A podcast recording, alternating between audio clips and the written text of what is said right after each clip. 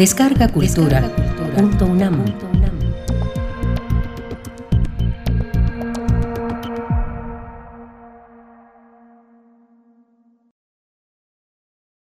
Esquemas para una oda al lápiz, de Vicente Quirarte. Nunca agradeceremos suficientemente el genio de Nicolas Jacques Conté. Además de ser comandante de un batallón de globos de Napoleón Bonaparte, se daba tiempo para inventar instrumentos de precisión y escribir eruditas monografías sobre Egipto. El lápiz es hijo directo de la Revolución Francesa. Un año después de la toma de la Bastilla, Conté descubrió que mezclando el grafito con cierta clase de arcilla y sometiendo ambos elementos al fuego, se obtenía un instrumento de escritura cuya consistencia dependía de la cantidad de mineral que se le pusiera. Conté no vivió para ver la gran industria del lápiz, pero aquellos que aún llevan su nombre sirvieron a Edgar Degas para situar a sus bailarinas en medio de la atmósfera de bruma interior que las vuelve tan próximas y lejanas. Pocos instrumentos como el lápiz nos acompañan durante tantos años de nuestra vida. Su presencia está vinculada a nuestras primeras y más profundas sensaciones. El lápiz recién afilado, su madera limpia y generosa en el salón de clases, era bálsamo salvador para los lunes. El sonido de los lápices, su música al chocar unos con otros sus maderas en el interior de la mochila. Los tres sabores del lápiz, amargo el de la goma que mordisqueamos durante los primeros minutos del examen, frío y ácido el del metal con que continuamos, cálido y más próximo el del lápiz propiamente dicho. Para los psicólogos infantiles, el lápiz es termómetro de fobias y autocontroles. Habrá que desconfiar del niño que conserve su lápiz sin mordeduras, con la goma a salvo del sacrificio. Será sin duda muy ordenado, escribirá con la mejor caligrafía, preferirá a Descartes sobre Pascal y será sujeto susceptible de ser engañado por su futura esposa. Una poética de lápiz debe tomar en cuenta los sonidos peculiares de cada uno. Diferente es el sonido de un lápiz HB sobre papel con fibra de algodón que el de una puntilla 3H sobre papel albanene. De igual modo, se haría necesario un manual de gradaciones que recomiende el tipo de lápiz que debe utilizarse para determinada intención.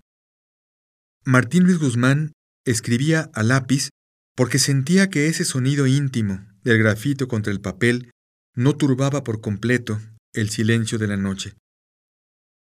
Quizás por eso su prosa corre con una fluidez dancística que no hubiera dado la marcha dictada por la máquina de escribir.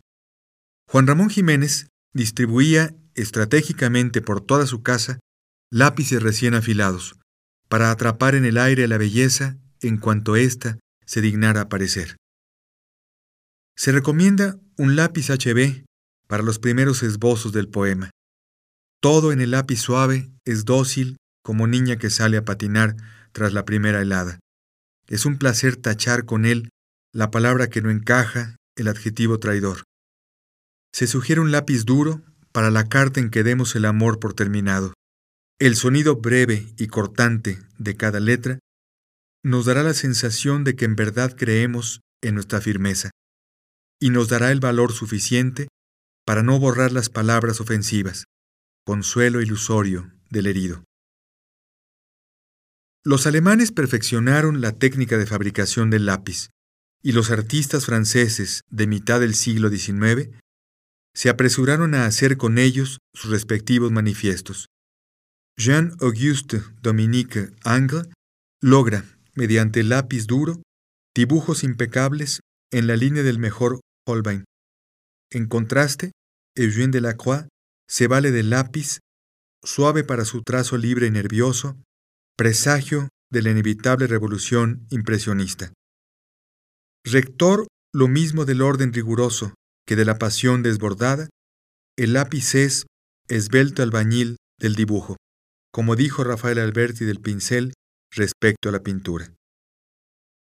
Dejar quiero mi verso, como deja el capitán su espada, famosa por la mano viril que la blandiera no por el docto oficio del forjador preciada. Escribe Antonio Machado en su poema autobiográfico. Al igual que la espada o la lengua, es posible heredar una pluma, conservarla a lo largo de los años. Se dice la lengua de Cervantes como se cita la buena pluma de Garcilaso. Difícilmente recibiremos un lápiz por herencia. Si así ocurre, antes que despreciar su vida efímera, repasemos su historia. Pensemos en que su grafito ha tenido que mezclarse con arcilla y agua y ha sido necesario elevar los ingredientes a temperaturas superiores a los mil grados centígrados, que se han elegido maderas resistentes y al mismo tiempo dúctiles para alojar la puntilla debidamente lubricada, y el gigantesco paso de colocarle una goma en la punta lo dio Heman Lipman en Filadelfia el mismo año en que estalla nuestra guerra de reforma. Por todo lo anterior, goza su simetría y su peso, huele su madera, y antes de sacarle punta, recuerda que un lápiz nuevo es una forma de la dicha.